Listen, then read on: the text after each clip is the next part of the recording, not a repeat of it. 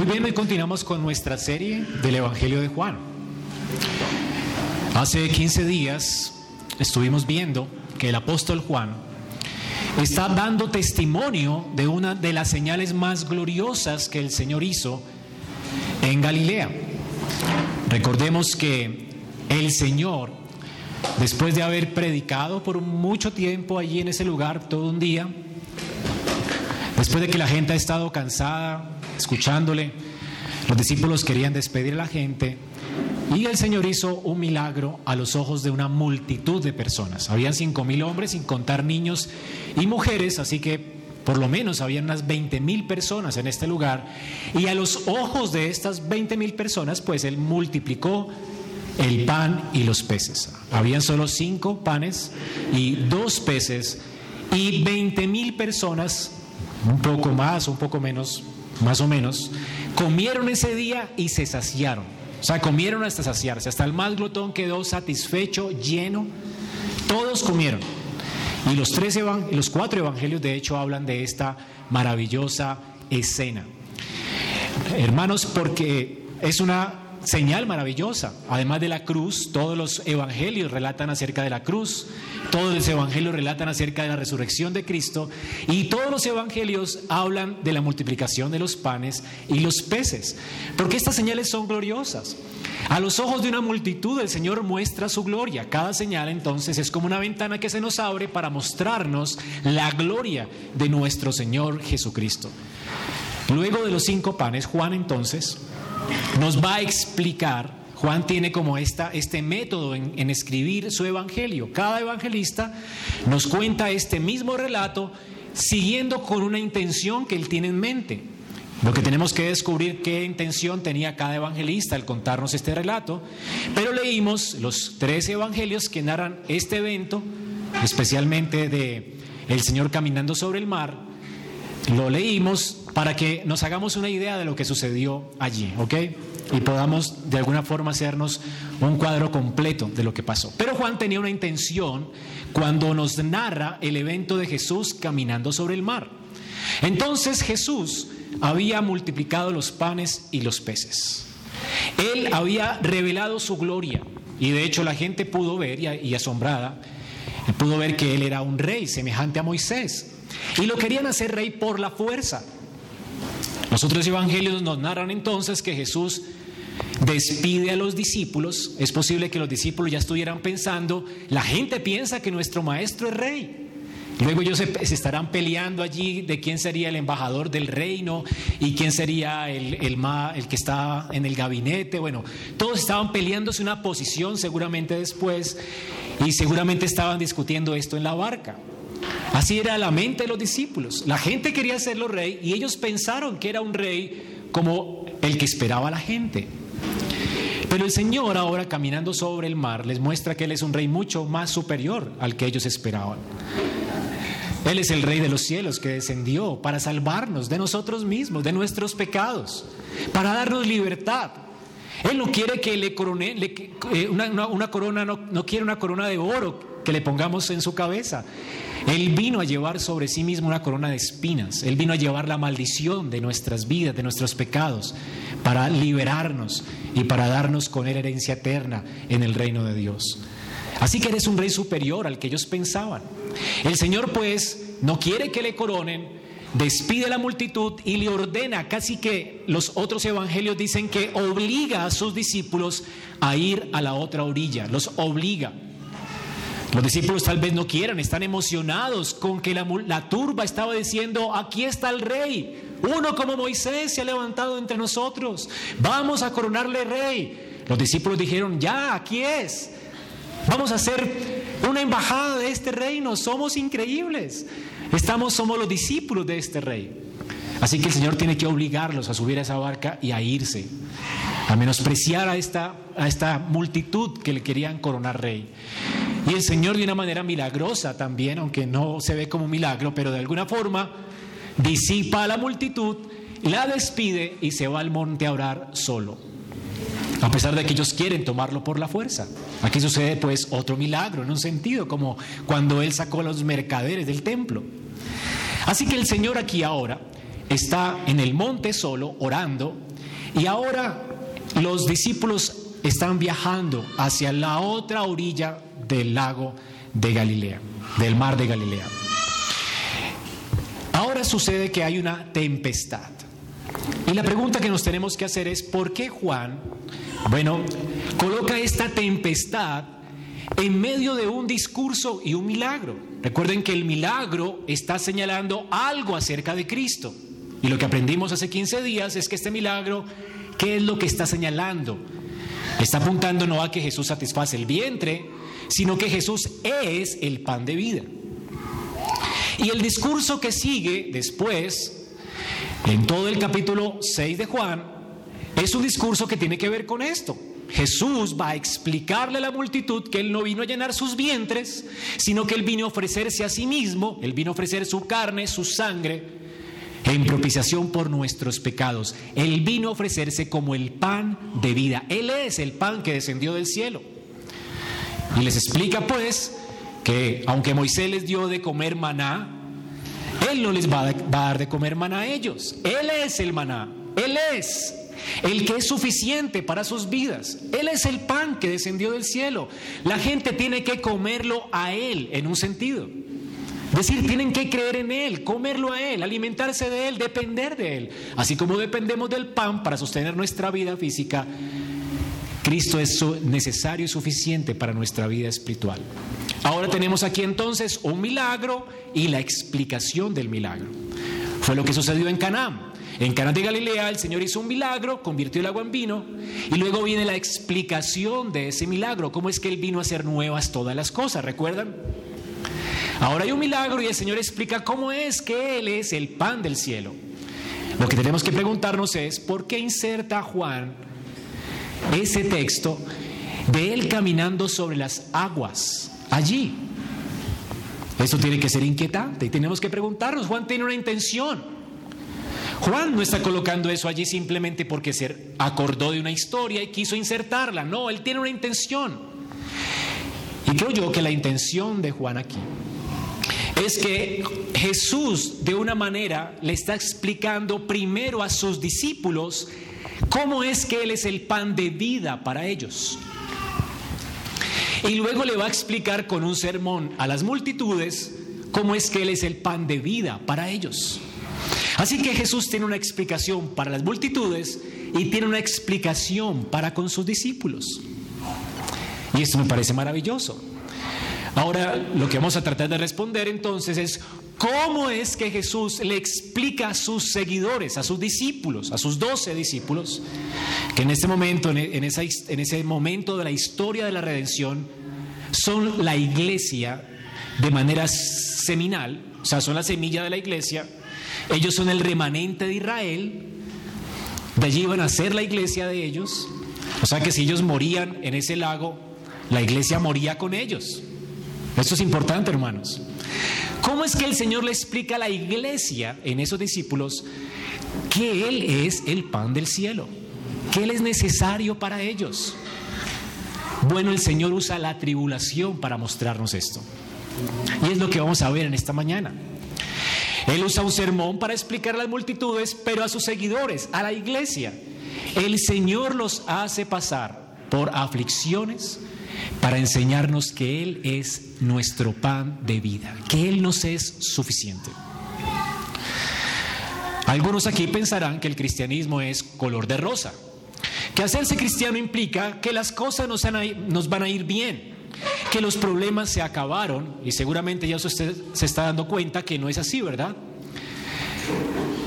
Algunas veces los problemas comienzan en nuestra vida cuando nos hacemos cristianos. Y cada vez las cargas muchas veces se hacen más pesadas y los problemas más grandes. Y todo lo hace Dios con un propósito. Él conoce, como conocía la dureza del corazón de los discípulos, conoce nuestra dureza de corazón, conoce nuestro egocentrismo, conoce la confianza que tenemos en nosotros mismos y a través de las aflicciones y las pruebas, Él quiere que aprendamos a depender de Él como el pan de vida. Tenemos pues que el Señor está enseñando a los discípulos de manera práctica, vivencial, que Él es el pan de vida. El Señor no solamente quiere, quiere que escuches un sermón sobre que Él es el pan de vida. Él quiere que entiendas por experiencia propia que Él es suficiente para ti. Así que voy a dividir mi sermón en tres partes para que pueda ser pedagógico y usted lo recuerde. En primer lugar, vamos a ver cómo el Señor a sus discípulos les hace experimentar una necesidad de Él en medio de la aflicción. Luego, como en medio de la aflicción les hace experimentar un deseo por Él. Y luego, como en medio de la, de la aflicción les hace experimentar satisfacción en Él. Y esto es lo que hace el Señor con estos discípulos en medio de la tormenta y es lo que hace con nosotros en medio de las aflicciones. El Señor no cambia sus métodos.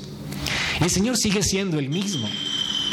Y esto es equiparable, como vamos a ver a muchos salmos. Muchos salmistas dieron testimonio de esto, cómo el Señor los afligió. Y fue bueno para ellos la aflicción. Porque así aprendieron a, a saber que Dios era para ellos suficiente. Fue en medio de la aflicción que Job escribió que Dios le era a él suficiente. ¿Cómo es que aprendemos nosotros a entender que Dios, que Jesús es nuestro pan de vida? Que Él es el que nos satisface plenamente? Pues por medio de las aflicciones. Y esto es parte del amor de Dios por nosotros. Dios al que ama disciplina y azota a aquel que recibe por hijo. Y la palabra de Dios dice, ¿qué hijo es a quien el Padre no disciplina?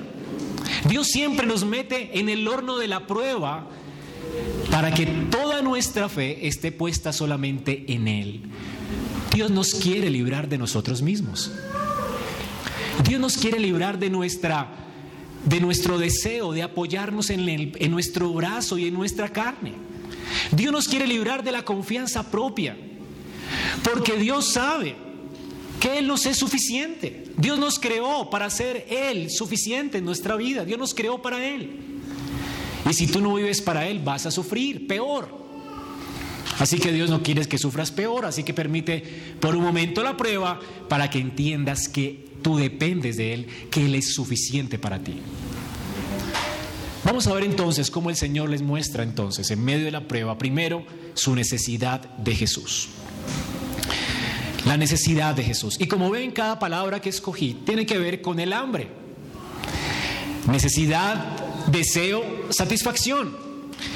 Cuando tenemos necesidad de comer, ¿tú qué sientes después? Deseo, hambre. Tú quieres comerte lo que sea, lo que haya delante de tus ojos. Porque tienes una necesidad, hay un deseo. Y cuando comes cualquier cosa que entre a tu barriga, ¿cómo te sientes después? Satisfecho. Es así como el Señor nos hace entender que Él es el pan de vida suficiente para nosotros. Nos hace tener necesidad, nos hace sentir deseo por Él y Él viene para hacer toda nuestra satisfacción.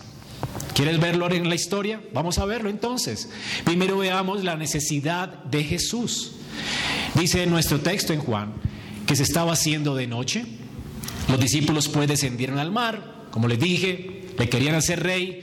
Jesús va a enseñarle una lección a sus discípulos. Su reino no se trata de simplemente recibir una corona en este mundo y satisfacer el hambre de la gente. No, el reino es mucho más glorioso que eso. Él quiere satisfacer nuestra hambre eterna y les va a mostrar en una lección vivencial quién es Él para ellos. Así que los despacha y Él es quien los obliga a ir a la tempestad. Jesús es el que los envía a la tempestad. Hermanos, los problemas de nuestra vida no son simplemente por causa de nuestros pecados necesariamente, algunos sí, pero otros no necesariamente. A veces Dios nos angosta el camino y vienen pruebas a nuestra vida, enfermedades como las de Lot, no a causa de que él haya pecado, pero es porque Dios quiere meterlo en la prueba, para que la fe de Él sea afirmada. Él quiere tratar con la dureza de nuestro corazón para que nuestra confianza solamente descanse en Él. Porque Él es todo para nosotros. Así que es Dios quien los, es Jesús es quien los envía al mar, a la aflicción. Él los obliga a entrar en esa barca y Él los obliga a ir al otro lado. Es posible que no hayan querido, la palabra que usan los otros evangelistas es muy fuerte. Los obliga, los manda, les ordena. con voz de autoridad, tienen que irse de aquí, tienen que irse al otro lado. Espérenme, yo voy a ustedes. Así que Jesús lo despacha y se hizo de noche. Normalmente en, el calendario eh, de ese tiempo, la noche se dividía en vigilias. Así que seguramente fue como a la segunda vigilia de la noche que ellos fueron, de 6 a 9. El Señor está ordenándoles, despachando a la multitud, ya se estaba haciendo de noche, el atardecer. De 9 a 12 sería la eh, segunda vigilia de la noche. Allí ellos comenzaron a remar, entonces póngale que comenzaron a remar a las 9, sería 9, 10, 11, 12, ya cuatro horas. Después de 12 a 3, la tercera vigilia de la noche, ya eran las 4 de la mañana, ¿cuánto habían remado? O sea que ya estaban agotados. Y el viento les era contrario. Y solo habían avanzado en todas esas horas de remar 3.5 kilómetros o 4 kilómetros que la Biblia lo cuenta aquí como en estadios. Ellos estaban agotados, era de noche y el asunto es que lo que nos estaba mostrando aquí el texto es que era algo caótico. Ahora, el apóstol Juan, cuando escribe acerca del mar en sus textos y los salmos, para los hebreos el mar era algo temible. Y el mar de Galilea, pues sí que era muy temible. Los galileos, de hecho, no se caracterizaron por ser mercaderes en el mar. Ellos no mercadearon el mar, no desarrollaron esa industria, ¿verdad? Pero porque ellos le temían al mar, le tenían temor a navegar. Y estas personas que eran experimentadas en la pesca, pues tenían cierta experiencia en navegar y habían enfrentado ciertas eh, turbulencias y tempestades, pero esta que enfrentaron fue caótica. Ellos tenían temor siendo galileos del mar. La Biblia nos dice en Apocalipsis 21.1, cuando Juan nos muestra un cuadro vívido de lo que será la nueva Jerusalén, el nuevo cielo y la nueva tierra, el cuadro que nos pinta Juan es un lugar impresionante, increíble, que no tiene mar. Dice aquí, vi un cielo nuevo y una tierra nueva. Porque el primer cielo y la primera tierra pasaron. Ahora para nuestro descanso dice, y la primera tierra pasaron y el mar ya no existe. Eso es un descanso para un Galileo que estaba leyendo Apocalipsis. ¿Vamos a entender? Para ellos, ¿qué era el mar? Para un palestino. Era sinónimo de caos, de destrucción. Es decir, en el nuevo cielo ya no va a haber nada caótico. Todo el caos que generó la caída después de Adán, los espinos, los cardos, las aflicciones, todo lo caótico, todo lo destructivo, la muerte, va a pasar. Esto era lo que implicaba el mar para un Galileo. Así es que en la nueva Jerusalén, en ese sentido, no habrá mar. No quiere decir que no habrá agua, pero mar en el sentido poético de la palabra. Es decir, no caos, no muerte, no destrucción. Juan entonces nos dice aquí que ellos descendieron al mar, descendieron a ese caos. Y el cuadro que nos pinta Juan, allí en esa experiencia de los apóstoles, era terrible. Estaban ya oscuro, estaban del mar caótico, estaba ya oscuro y el viento soplaba con violencia. La palabra que usa en el, en el griego es la palabra sorprendente, o violentamente. El viento sopraba con violencia. Los otros evangelistas añaden palabras más gráficas. Dice que el viento soplaba al punto de que ellos estaban torturados por el viento. O sea que el viento era una tortura para ellos mientras remaban. Sus músculos ya estaban deshechos de tanto remar. Estaban siendo torturados en medio del turbulento mar. Habían ya remado como les dije, 3.5, 4.5 kilómetros, algunos estadios.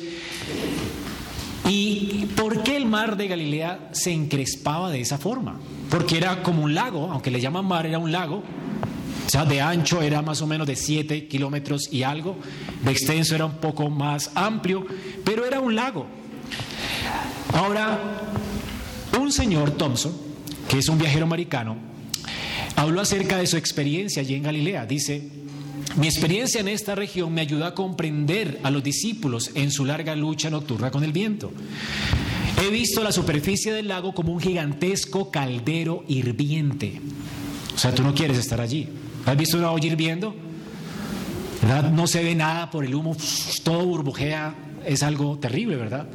El viento, dice él, aullaba por los valles desde el noreste y el este con tal furia que ningún esfuerzo de ningún remero podía llevar a, un barco a tocar tierra en ningún punto de la costa. O sea, parece ser que los vientos soplaban con tal fuerza que la gente que remaba daba era vueltas en círculo, no iban a llegar nunca a la orilla.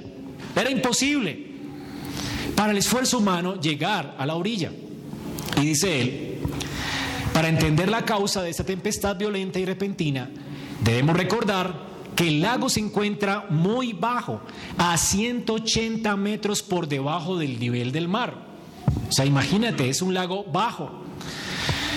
Ahora, los, recursos, los cursos fluviales han excavado profundas y agrestes gargantas que convergen en la cabecera del lago, son los ríos, y que actúan como gigantescos embudos que recogen los fríos vientos de las montañas.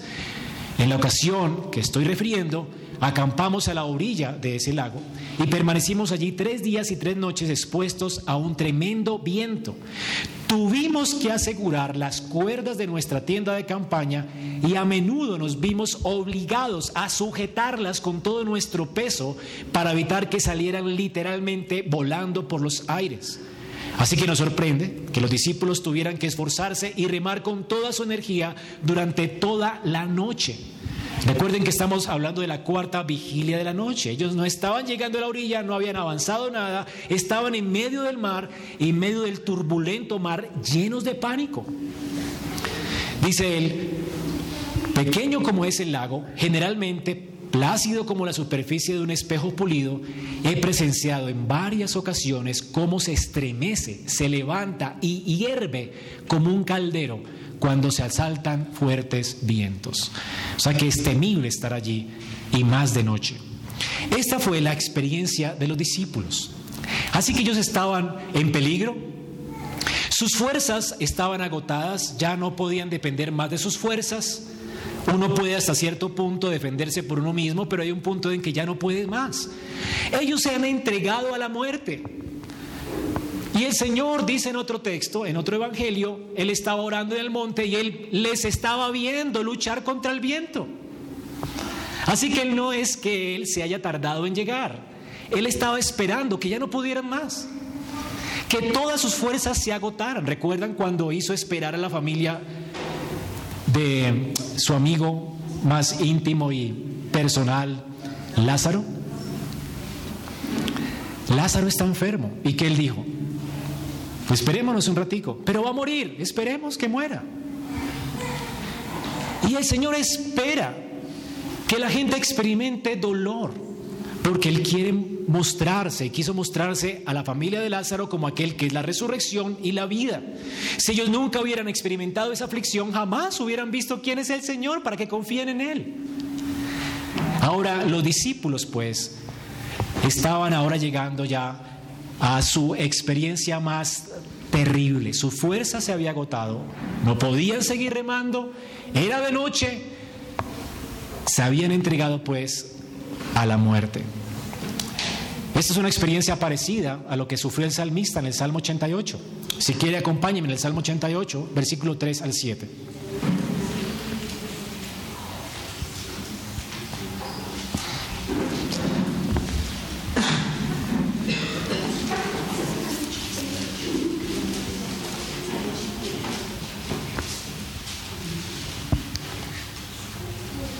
Porque saturada está mi alma de males Qué experiencia, ¿no? Saturada está mi alma de males. ¿Se ha sentido usted alguna vez así? Y mi vida se ha acercado al Seol. Esa es la experiencia de los pescadores. Eran los pescadores más experimentados, toda su fuerza se había agotado y entendían que las fauces del abismo se estaban abriendo para ellos. El Seol se los iba a tragar. Iban a morir. Dice, soy contado entre los que descienden de la fosa. He llegado a ser como hombre, sin fuerza. abandonado entre los muertos, como los caídos a espada que yacen en el sepulcro, de quienes ya no te acuerdas y que han sido arrancados de tu mano. ¿Qué está experimentando el salmista? Que ni siquiera Dios estaba allí con él. Es una experiencia terrible. Ahora, estas personas que escriben el Salmo más adelante van a ver que Dios realmente está con ellos y los rescata cuando ya no tienen fuerza y le muestra quién es su fortaleza, quién es su pan, quién es su sustento. Sin embargo, el único que no experimentó esta ayuda fue Cristo en la cruz.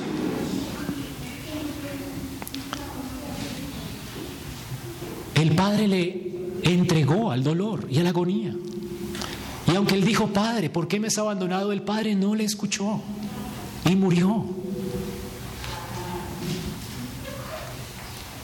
Y el Padre no lo escuchó por nosotros, para escucharnos a nosotros. El justo murió por los injustos, para llevarnos a Dios.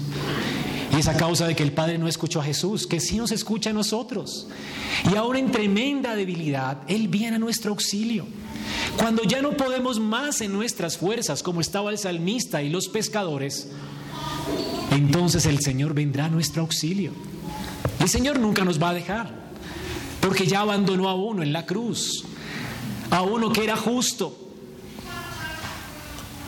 Y nosotros que siendo injustos mereceríamos que Dios nos abandone, el Señor nos, nos abandona a causa de que Él ya ha hecho justicia en la cruz. Dice aquí el salmista, me has puesto la fosa más profunda y en lugares tenebrosos, en las profundidades. Ha reposado sobre mí tu furor y me has afligido con tus olas. ¿Notan la referencia al mar? El mar turbulento, caótico, comparándose aquí con el furor de la ira de Dios sobre él. ¿Estará enojado Dios conmigo? Sin embargo, la experiencia de salmista fue la experiencia de Jesús. Toda la ira de Dios cayó sobre él, para que cuando ya nosotros no tengamos fuerzas y en medio de nuestra debilidad, el Señor pueda venir a nuestra ayuda, a causa de que Él, justo, murió por los injustos. El Señor nunca nos va a dejar a nosotros en nuestras tribulaciones. De hecho, Él se va a mostrar como el todo suficiente. Él da fuerza al que no tiene ninguna. Y es así como el Señor muchas veces nos hace notar nuestra necesidad de Él, no que nos haya abandonado. El Señor está en la montaña orando por ellos. Dice eh, la, palabra de Dios en Mateo que el Señor les estaba viendo mientras remaban, cuando ya no podían más, cuando abandonaron sus remos. Cuando sus fuerzas no daban más, cuando se entregaron a la muerte, el Señor les vio agotados, exhaustos, llenos de miedo. Y cuando ya los vio así, Él acudió a su auxilio para mostrarse a ellos como el todo suficiente. El Señor les hace ver su necesidad de Él. Ahora, hermanos, así mismo es con nuestra vida. ¿Cuántas veces el Señor te ha hecho pasar por tribulaciones así? O tal vez ya estés pasando por una. Y es allí cuando ya no tienes fuerza, cuando sabes que eres insuficiente, cuando no puedes hacer nada por ti mismo.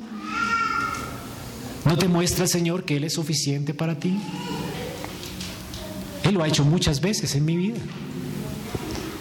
Cuando no hay fuerzas, cuando ya no se puede hacer nada, cuando ya no hay remedio, Él aparece y me hace ver que Él es suficiente para mí. Esa es la intención del Señor en nuestra aflicción. Él no quiere que olvidemos nunca esa lección. Lo necesitamos a Él. En esos momentos aunque nada parezca tener sentido para nosotros, el Señor sí está viéndonos. El Señor está viéndonos sufrir.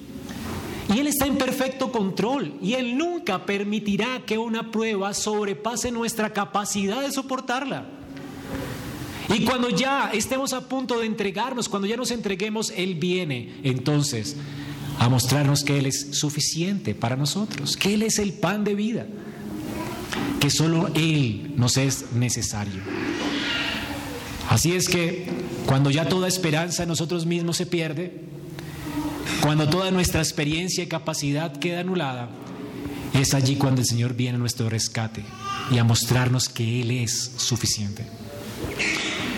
Cuando se habían entregado de los brazos de la muerte, el Señor entonces les enseña esa lección. Él es el pan de vida. Ahora, noten que el texto no dice que el Señor apareció nadando. Imagínate que el Señor hubiera llegado allí nadando. En medio de ese mar turbulento, ¿no sería algo impresionante? Bueno, cuando uno nada en medio de, de esa olla hirviente, eso es mejor que un campeón de natación, ¿verdad? Entonces, increíble, hubiera sido extraordinario, llegó nadando. Pero llegar nadando lo puede hacer un hombre con mucha capacidad torácica, con mucho entrenamiento, ¿verdad? Y puede llegar a lograrlo, tal vez. Esto lo podría hacer un hombre y podríamos decir, wow, impresionante el Señor, tiene una fuerza que no tiene otro hombre. Pero lo que no estamos viendo aquí no es a un hombre. Eventualmente el Señor, siendo Dios, se hizo carne y en su carne su divinidad estaba velada. La gente no podía ver a Dios en él, solamente un hombre. Pero eventualmente, como la transfiguración, el Señor dejaba ver su gloria y dejaba ver que Él era Dios con nosotros. Y en este momento es lo que el Señor está haciendo. Él está corriendo el velo para ellos y les muestra quién es Él. Hermano, nuestro Salvador y Redentor, el que murió por nosotros en una cruz, no es meramente un hombre. Algunos te dirán, murió en una cruz porque era solamente un hombre, sino que gracia, no. El que murió en una cruz, qué gracia, que haya muerto por nosotros, Dios hecho hombre. Qué gran misericordia. El que vino a rescatarnos es Dios con nosotros. Y así que les deja ver quién es Él. Él no llega nadando a ellos. Él llega caminando sobre la turbulenta mar. Y está allí. Está Él ¿verdad? Empujado por las olas igual que ellos seguramente, mojado como ellos seguramente, porque el Señor viene a hacerse como nosotros, a, ser parte de nosotros, a vivir con nosotros. Tenemos un sumo sacerdote que puede compadecerse de nuestras debilidades. Pero ese sumo sacerdote no es meramente alguien que se mojó, sino que es alguien que camina mientras se moja en medio de las tormentas. Él es Dios, Él puede romper la ley de la gravedad. Él está por encima de las leyes. El único que puede hacer esto es Cristo, sin trucos. Ahora, para que entendamos que no son trucos, los apóstoles narran lo que ellos vivieron al ver a Jesús caminando sobre la mar. Ahora, tú nunca has visto esto. Yo he visto trucos de magia, ¿verdad? Gente que camina y levita sobre la... Pero son trucos de magia. ¿Ok? Eso es algo normal, uno dice, wow, y se asombra uno, ¿verdad? Pero cuando uno ve esta olla hirviente y ve a alguien, uno no simplemente dice, ay, mira, Jesús está caminando sobre las aguas, ¿verdad? Eso sería como un cuento de niños. Pero esto no es un cuento de niños. Los apóstoles mismos cuentan, testifican que ellos sintieron miedo. Juan dice, y sintieron miedo. En la experiencia de Pedro, Pedro le cuenta a Marcos que no solamente sintieron miedo, sino que chillaron. La palabra que usa ahí el texto es chillaron. ¿Has visto, ¿Has visto un hombre chillar? Lleno de miedo, como un niño. Imagínate pescadores corpulentos, hombres, varones, acostumbrados a pescar con manos rudas, temblando y chillando como niños. Bueno, ellos mismos se describen así, chillamos como niños. Teníamos miedo, de hecho, ellos no supieron en qué categoría poner a Jesús. No es un mago, no es eh, algo normal que alguien haga eso, no es un hombre que vino nadando a nosotros. Tiene que ser un fantasma, es algo eh, extraordinario, es algo anormal, es algo paranormal. Todos creyeron que era un fantasma. Así que, hermanos, lo que está pasando aquí, la reacción de ellos, nos está diciendo que eso es un testimonio real, es un milagro real. El Señor caminó sobre el mar. Porque hay gente que dice, no, me tomé un tinto con Dios. Y lo cuenta con tanta naturalidad, ¿no? Y esta mañana charlé con Dios, es un hombre de barba, eh, viejito, de canas, y estoy feliz de contarles que ninguna persona que haya visto a Dios, algo que para nosotros es ajeno, lo cuenta con tanta naturalidad. Toda la gente que ha visto a Dios cae como muerta. No es algo normal. Estamos acostumbrados como pecadores a ver cosas, ¿verdad? Que solamente vemos con nuestros ojos y las cosas espirituales nos parecen paranormales, pero son reales, son más reales que nosotros. De hecho, nuestra conciencia, nuestra humanidad, nuestra realidad asume que hay algo más increíble y trascendente que nosotros y que es más real que nosotros. es Dios. Pero si lo viéramos, quedaríamos pasmados y más por nuestro pecado, aterrados. Ahora, el Señor dice aquí que entonces apareció caminando sobre las aguas y precisamente Él les muestra a ellos que Él tiene la capacidad de caminar sobre el mar para mostrarles que Él es Dios con nosotros. Él es el pan de vida que descendió del cielo. Por eso ellos no morirían esa noche. El pan viera a ellos y se hace necesario para ellos. Así que Él solamente Él tiene la capacidad de proveernos vida. Él les va a decir, no teman muchachos, yo soy. Esto un hombre no le puede decir a usted. Es como cuando usted está temiendo algo y alguien le dice, no, tranquilo, como si pudiera hacer algo por usted, ¿no? Nadie puede decirlo sé tranquilo. Cuando se enfrenta a la muerte, tranquilo que no pasa nada, eso es algo natural. No, todos le tememos a la muerte. Porque sabemos que nos enfrentaremos a un Dios justo. Todo hombre tiembla ante la muerte. Hasta el más guapo.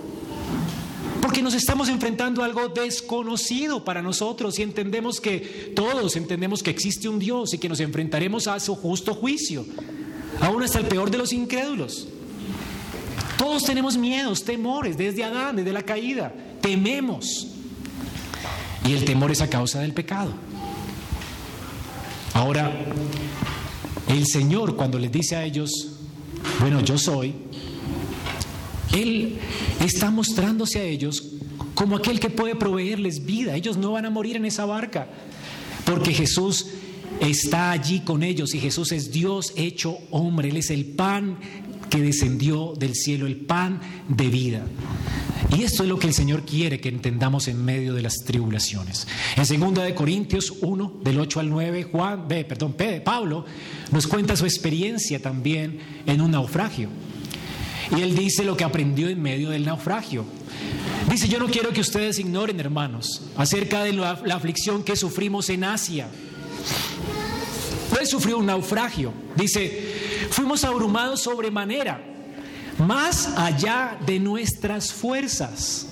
De modo que perdimos la esperanza de salir con vida. ¿No es la misma experiencia de, los, de los discípulos? Ahora, la pregunta es, ¿qué aprendió Pablo con esta experiencia cuando ya pensó que perdía la vida? ¿Qué aprendió Pablo? Dice aquí, de hecho, dentro de nosotros mismos teníamos sentencia de muerte, a fin de que ya no confiáramos en nosotros mismos, sino en Dios que resucita a los muertos. En medio de esa experiencia, ¿qué le mostró Dios a Pablo?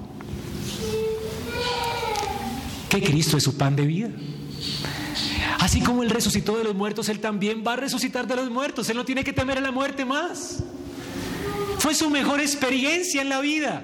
Cuando estaba a punto de morir, Pablo dice, wow, fue allí donde entendí que Cristo es mi pan de vida. Él es quien me resucitará de los muertos. Yo no moriré, porque Él murió para darme vida. Lo que va a hacer la muerte es empujarme a la vida eterna. Ahora, es importante comprender entonces que en esta barca estaba la iglesia, como les dije. Esa era la iglesia, todo lo que existía de la iglesia eran 12 personas en esa barca. Si esa barca se hundía, la iglesia deja de existir. ¿Entienden eso? ¿Quiénes son el fundamento de la iglesia? Quitas el fundamento. ¿Y qué iglesia hay? Ahora no solamente el Señor se ocupa de los suyos, el Señor es fiel a su promesa y fiel a su pacto. Las puertas de la muerte no podrán prevalecer contra la iglesia. Hermano, no importa que enfrentemos la muerte, es imposible que la muerte nos venza. Por eso Pablo pudo escribir después, sorbida es la muerte en victoria. ¿Dónde está, oh muerte, tu aguijón? ¿Dónde está, oh sepulcro, tu victoria? Si el Señor resucitará, resucitaremos con Él. Si el Señor está en nuestra barca, no hay que temer. Vamos a llegar a puerto seguro. Y esta experiencia lo que hace es mostrarle a la iglesia y a estos discípulos que son el fundamento de la iglesia quién es su pan. Así que, hermanos, en medio de la aflicción el Señor nos enseña nuestra insuficiencia y nuestra necesidad de Él. Pero también hay deseo por Jesús. Noten que el texto nos, nos dice algo maravilloso. Versículo 21, 6, 21. Entonces ellos, esta es la versión Las Américas, que es una mejor traducción, dice, entonces ellos querían recibirle en la barca. Era un deseo por él.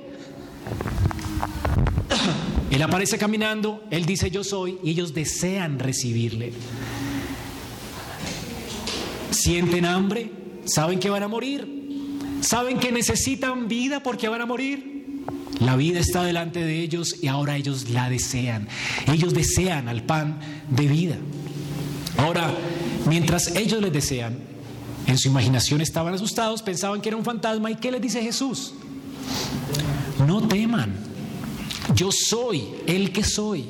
Sería una mejor traducción. Esta frase se usa muchas veces en el Evangelio de Juan. En el 14.6 dice yo soy el camino, la verdad y la vida. En el 15.5 dice yo soy la vid, ustedes las ramas. En el 10.11, el 14 dice yo soy el buen pastor. 10.9 yo soy la puerta. 6.48 yo soy el pan de vida. Son dos palabras griegas, ego emi. Si él hubiera usado la palabra emi, ellos podrían entender que era Jesús. Porque la palabra emi en griego es yo soy, no teman, yo soy. Es decir, emi.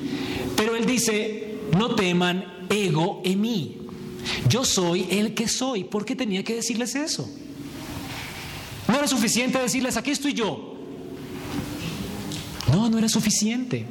Porque la palabra yo soy el que soy está llena de un significado redentor. Estas palabras es el nombre de Dios.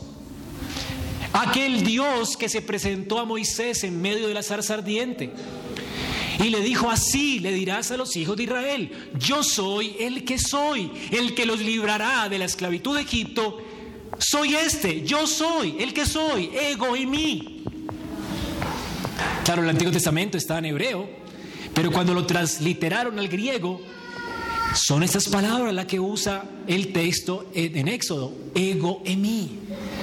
El Señor está diciendo aquí, yo soy el que soy, yo soy Jehová. El que liberó a Israel de Egipto, el que libró a Israel de la muerte, el que alimentó a Israel en el desierto, el que hizo que Israel conquistara la tierra prometida y lo llevó a puerto seguro. Yo soy ese, Jehová.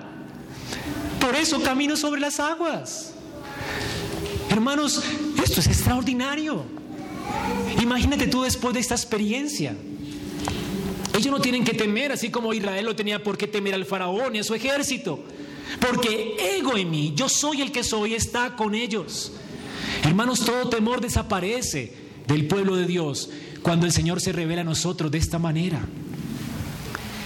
Ese yo soy nos está diciendo entonces, no teman, si fuera otro temeríamos. Pero el que nos está diciendo yo soy el que soy, no teman, es el Dios a quien hemos ofendido.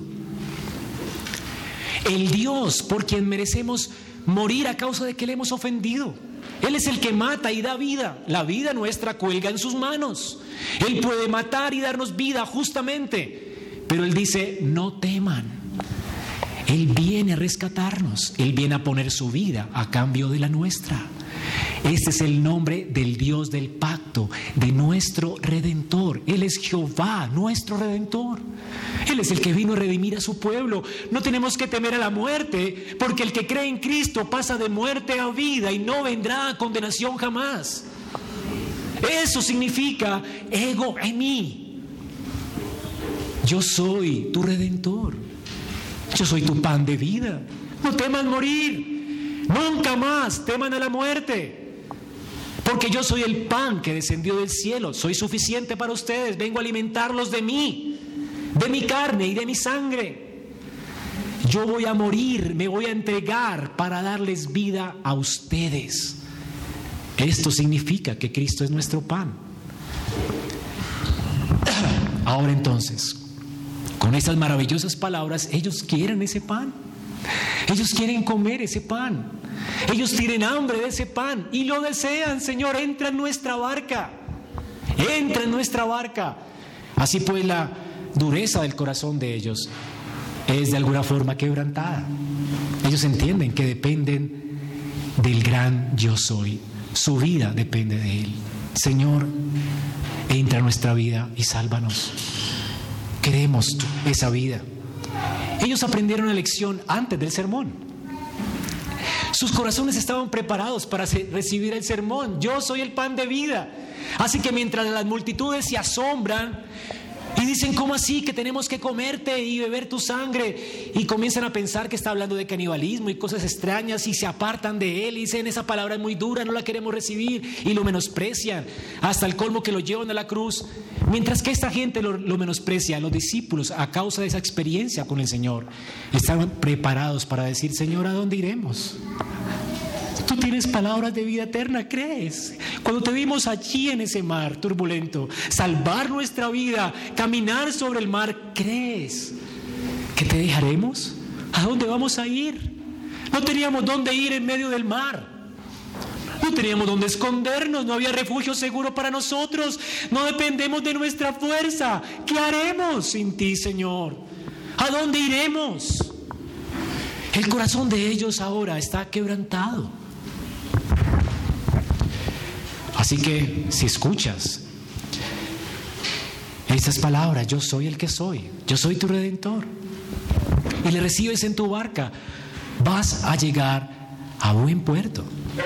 Y vamos a nuestra última consideración, la satisfacción en Jesús. ¿Qué sucede en el texto? Noten y lean allí en Juan. ¿Qué sucedió? Versículo 21. Ellos con gusto le recibieron en la barca, deseaban recibirle, y dice que la cual, la barca, llegó enseguida a la tierra donde iban.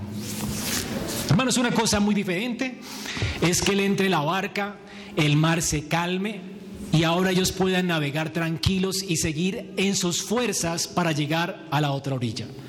Pero esto no es lo que sucede aquí. El Señor no solamente nos rescata de nosotros mismos, no solamente nos quebranta para que aprendamos a depender de Él, sino que nuestra dependencia de Él nos va a llevar a la otra orilla. Él nos va a llevar a su reino como quiera, no por tu fuerza. Una vez Él entra a tu vida, tu salvación es segura. El Señor inmediatamente pisó esa barca, de alguna manera milagrosa, que tenemos otro milagro, esa barca llegó sin el esfuerzo del hombre a la otra orilla. La salvación es de Jehová. Cuando tú no, tienes fuerza, no es que tú dependes de las fuerzas tuyas y las del Señor. No, no es cooperativa tu salvación. Es completa. Dependes del Señor.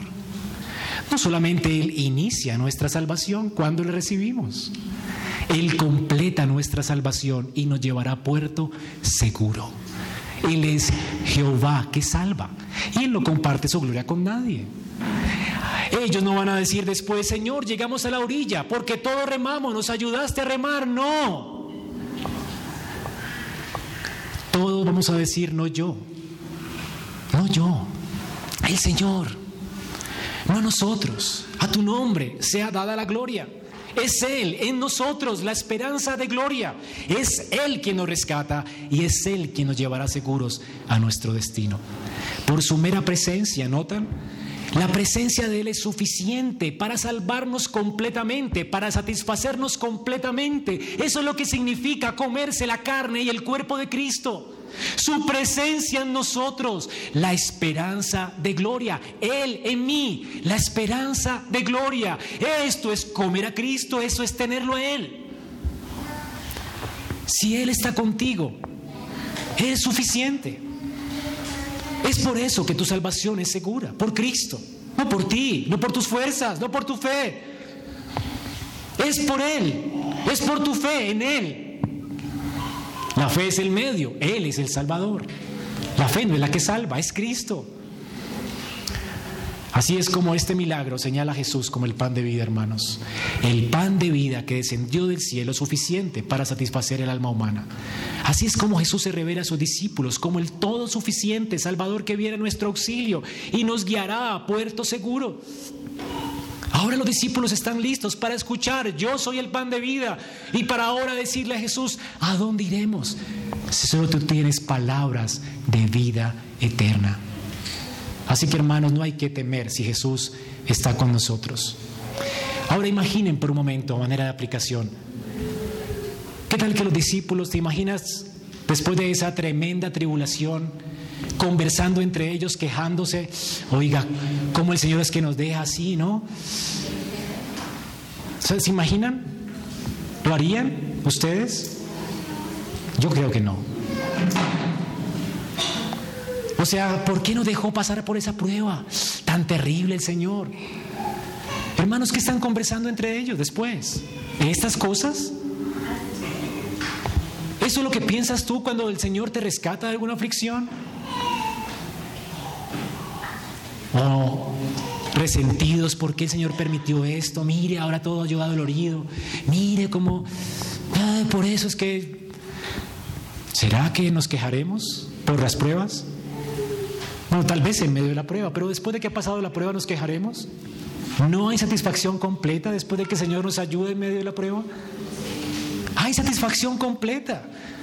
Juan está contando esta historia, de hecho, como un glorioso recuerdo de que el Señor era para él suficiente. Él está esperando que la fe de las personas a las que él escribe, que estaban sufriendo persecución en el tiempo de Nerón, en el tiempo de Domiciano, ellos estaban sufriendo enormemente la persecución y Juan espera que este texto les consuele a ellos en medio de la tribulación, porque él fue consolado con esta escena. Él no recuerda esto como algo nostálgico. Mire cómo temimos, el Señor dejó que temiéramos. No. Mire cómo en medio del temor el Señor nos auxilió. Miren cómo el Señor en medio de la muerte nos auxilió y se presentó a nosotros como el pan de vida. Hermanos, no teman morir por Él. Porque si morimos con Él, resucitaremos con Él. No le teman a la muerte. Mueran en el foso de los leones con gozo. Aunque lluevan piedras como llovieron para Felipe, para Esteban, perdón. Mientras llovieron piedras para Esteban. El Señor llegó a su auxilio en medio de la tormenta de piedras y abrió para él el cielo y lo llevó inmediatamente a puerto seguro. Dice Esteban, vi el cielo abierto y aquí el Hijo del Hombre sentado a la diestra de Dios intercediendo por mí. Allí está Él recibiéndome, Él me recibirá en gloria. Que Él le temo morir, no temo morir. En medio de la lluvia de piedras, Aún en medio de tu calamidad, de tu enfermedad, puede ser terrible lo que estés sintiendo. Aún así el Señor vendrá a consolarte y te mostrará su gloria. Y quitará el temor y te hará ver la vida. Cristo es suficiente, hermanos, y murió y resucitó.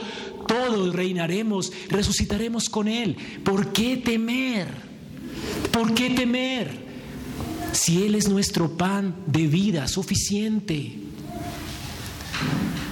Nada satisfacerá tu vida como Cristo. Y esta historia también es un llamado para el incrédulo que está en este lugar. Podemos ver aquí una ilustración de la vida del hombre sin Cristo. ¿Qué es sino caos?